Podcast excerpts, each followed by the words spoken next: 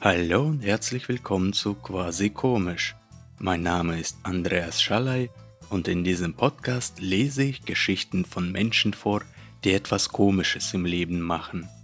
Ich bekomme regelmäßig Briefe und E-Mails von Menschen, die zum Beispiel komische Berufe oder seltsame Hobbys haben. Ihre Stories möchte ich gern mit euch teilen.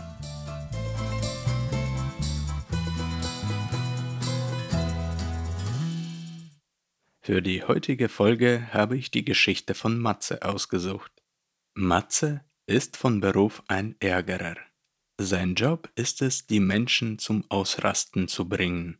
Wofür das gut ist und wer überhaupt dafür bereit zu zahlen ist, erfährt ihr aus seiner Geschichte. Hallo zusammen, mein Name ist Matze und ich bin ein professioneller Ärgerer. Und wie es sich für einen Ärgerer ziemt, komme ich natürlich aus Berlin. Ich ärgere, nerve, erzürne die Menschen. Professionell.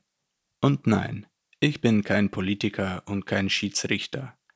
Ich ärgere die Menschen bewusst und für einen bestimmten Zweck.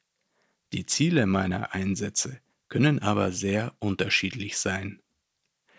Meinen ersten Auftrag, Menschen zu ärgern, habe ich noch während meines Studiums bekommen. Ich selbst war ein BWLer, hatte aber einen Kumpel namens Bernd, der Psychologie studierte. Seine Gruppe untersuchte die Wirkung von Ärger auf das Verhalten und das Denkvermögen der Menschen. Und im Rahmen eines sozialen Experiments musste er dafür die Menschen verärgern. Selbstverständlich war es nicht gestattet, die Probanden zu schlagen oder zu beleidigen. Wie man die Menschen auf eine andere Art und Weise ärgern könnte, ist meinem Kumpel und seiner Gruppe nicht wirklich eingefallen. Deswegen hat er mich gefragt, ob ich vielleicht diesbezüglich eine Idee hätte. Diese hatte ich. Ich habe ja, wie bereits erwähnt, BWL studiert. Ich schlug vor, die Probanden Tetris auf einem PC spielen zu lassen, wobei sie angeblich 10 Euro gewinnen konnten. Sie mussten nur innerhalb von fünf Minuten eine bestimmte Punktzahl erreichen.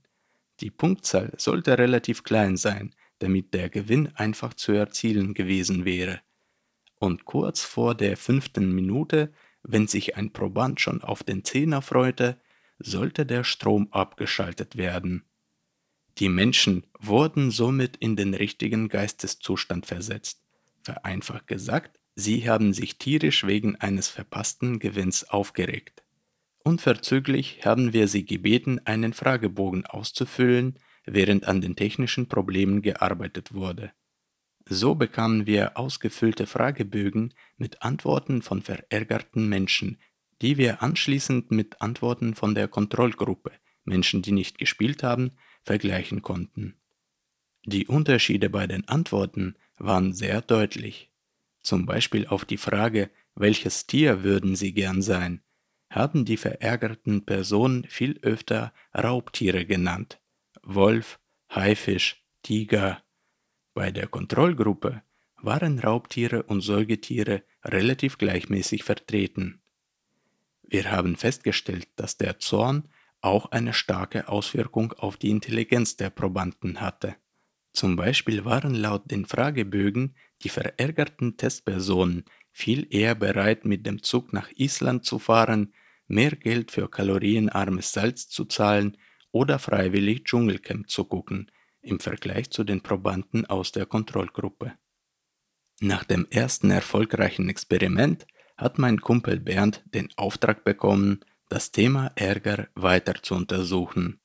Dementsprechend brauchte er viele auf unterschiedliche Art und Weise verärgerte Testpersonen, und ich sollte ihn dabei beratend unterstützen. So bin ich damals zu einem professionellen Ärgerer an der Uni geworden. Viele sehr schöne weitere Experimente haben wir im Rahmen dieses Ärgerprojektes durchgeführt. Die Probanden mussten mit langsamem Internet ein Konzertticket kaufen Sie mussten ein Bankkonto telefonisch kündigen oder mit einem besorgten Bürger auf Twitter diskutieren. Und vieles mehr. Heutzutage kann ich als erfahrener Profi mit Gewissheit sagen, dass der Ärger eigentlich nur drei unterschiedliche Ursachen haben kann.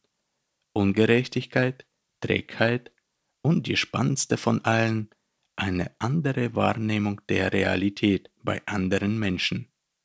Mit dieser letzten Ursache sind unterschiedliche Meinungen zu bestimmten Fragen oder banale Missverständnisse gemeint.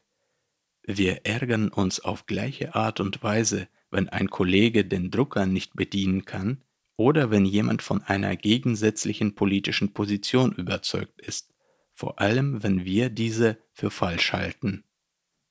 Übrigens, heutzutage arbeitet Bernd als Professor an der Berliner Uni und untersucht immer noch das Thema Ärger. Von Zeit zu Zeit lädt er mich zu schwierigen Projekten ein, wobei wir, wie in den guten alten Zeiten, die Probanden verärgern. Neulich haben wir im Rahmen eines Experiments es geschafft, einen idealen Zornzustand zu erzeugen indem wir die drei oben benannten Ursachen für Ärger gleichzeitig aktiviert haben. Dafür haben wir eine Suche nach Probanden für eine Studie gestartet, die eine Aufwandsentschädigung von 1000 Euro angeboten hat. Um sich zu bewerben, musste man erst in einem Warteraum auf ein persönliches Gespräch warten. Dieser Warteraum jedoch war das eigentliche Experiment. Der Bewerber bekam am Eingang ein Zettelchen mit einer Nummer und musste warten, bis die Nummer auf einem Bildschirm erschien. Im Raum saßen neben dem Bewerber weitere Fake-Bewerber. Der Proband musste erst circa zwei Stunden warten, und als auf dem Bildschirm endlich der Reihe nach seine Nummer hätte erschienen sollen, wurde die Nummer einfach ausgelassen und die darauf folgende erschien. Einer der Fake-Bewerber stand auf und ging unbekümmert ins Gesprächszimmer.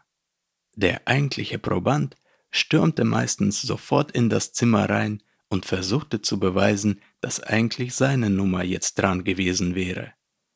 Unser Mitarbeiter antwortete ruhig, dass er diese Nummer sehr wohl hätte anzeigen lassen und ein paar Minuten gewartet hatte. Doch war niemand erschienen, weshalb er die nächste Nummer aktiviert hatte. Der Bewerber hätte eine neue Nummer ziehen und sich in den Warteraum begeben können, falls das Interesse an der Studie noch vorhanden wäre natürlich. Das lange Warten, die Ungerechtigkeit mit der Nummer und das fehlende Verständnis unseres Mitarbeiters generierten einen absoluten Zorn. Dieser Zustand war so stark, dass auch nachdem wir den Probanden aufgeklärt hatten, dass der ganze Vorgang im Wartezimmer schon das eigentliche Experiment gewesen war, die 1000 Euro sofort ausgezahlt werden würden und dass in der Experimentbeschreibung die Dauer von drei Stunden vermerkt gewesen war, der Proband trotzdem kurz davor gewesen war, jemanden ins Gesicht zu schlagen oder die Möbelstücke kaputt zu machen. Die Wissenschaft ist natürlich eine sehr spannende Branche. Aber so richtig Geld habe ich erst bei den Massenmedien angefangen zu verdienen. Bestimmte Verlage und TV-Sender sind bereit, viel größere Summen für meine Tätigkeit zu bezahlen. Warum? Ganz einfach. Wie ihr wahrscheinlich alle wisst, befolgen die Journalisten der freiheitlichen und seriösen Medien immer die Zwei-Quellen-Regel. Bei jedem Thema werden immer zwei oder mehrere Sichtweisen geschildert. Das macht eine Reportage objektiv. Aber es gibt Tricks, wie man die Zuschauer, Zuhörer oder Leser trotz Befolgung dieser Regel zu einem gewünschten Standpunkt bringen kann. Und so geht's.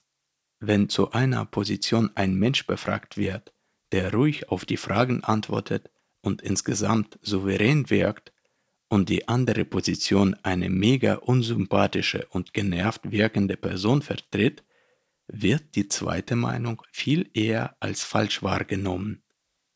Vom Format her ist so ein Material objektiv, inhaltlich eher weniger. Aber bei einigen Verlagen oder Sendern juckt das keinen. Meine Aufgabe lag also darin, bestimmte Menschen kurz vor einem Interview so zu verärgern, dass sie in diesem Zustand weniger glaubhaft wirken. Und das war ganz einfach Ich war ja schließlich ein Profi mit viel Erfahrung. Ich habe einfach die drei bekannten Ärgerquellen bedient. Trägheit, Ungerechtigkeit oder Unverständnis. Zum Beispiel fragte ich die ausgewählte Person kurz vor einem Interview nach dem Weg zum Hauptbahnhof und zehn Minuten lang tat so, als ob ich die Erklärung nicht verstanden hätte.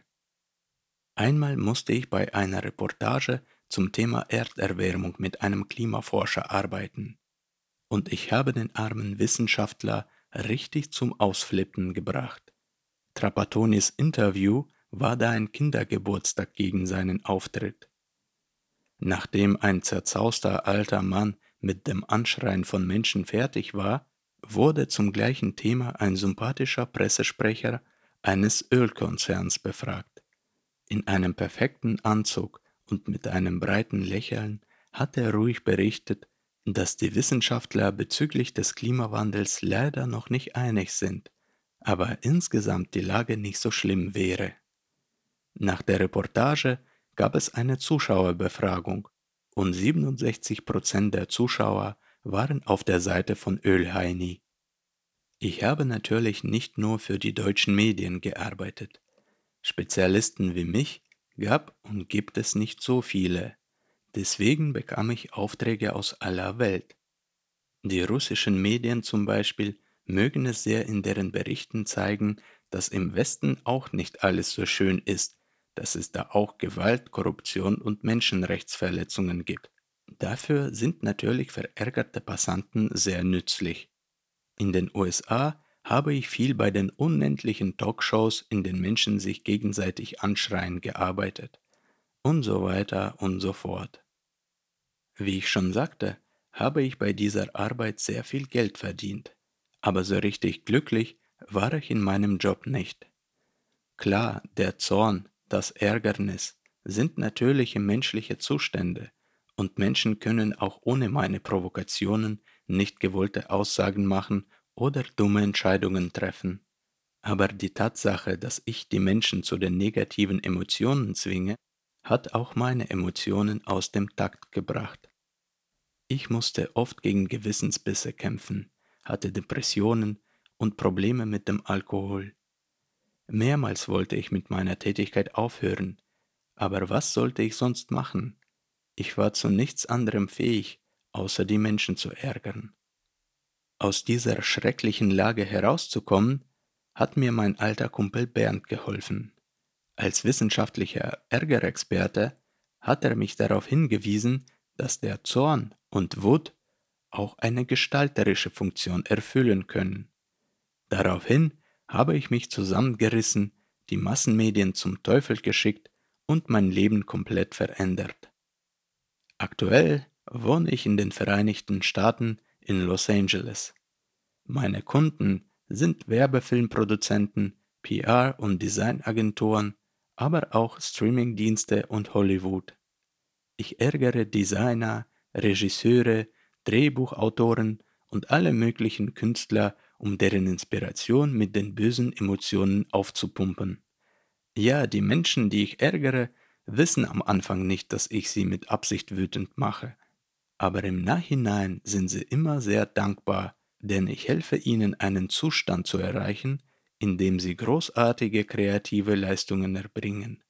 Dank meiner Hilfe entstehen aggressive Werbespots, aufdringliche Poster und schrille Soundtracks. Ich habe zum Beispiel auch dafür gesorgt, dass eine sehr berühmte Fantasy-Serie, die ihr sicherlich alle kennt, so brutal geworden ist. Sehr lustig war, dass die Serienmacher zum Schluss meinten, dass sie nicht auf meine Dienstleistungen angewiesen sind und die Drehbuchautoren sowie Showrunner es auch ohne mich ganz gut hinkriegen. Sie haben mich also kurz vor der Finale gekündigt.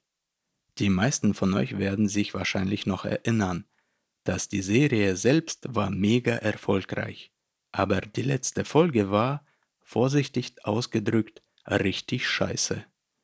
Für mich war das aber sehr gut, denn in der Branche war allen klar geworden, wie wichtig meine Dienstleistungen sind. So habe ich heute kein Problem, Aufträge zu bekommen. Im Gegenteil, Ich kann mir sogar selbst aussuchen, wen ich als nächsten ärgern werde. Ihr Lieben, vielen Dank für die Aufmerksamkeit. Schöne Grüße aus dem sonnigen Kalifornien. Matze. Vielen Dank, Matze, für deine Geschichte. Ich kann nur hoffen, dass wenn es professionelle Ärgerer gibt, es auch professionelle Beruhiger gibt und einer von denen mir irgendwann seine Geschichte zukommen lassen wird. Liebe Zuhörerinnen und Zuhörer, vielen Dank fürs Einschalten. Tschüss und bis zum nächsten Mal.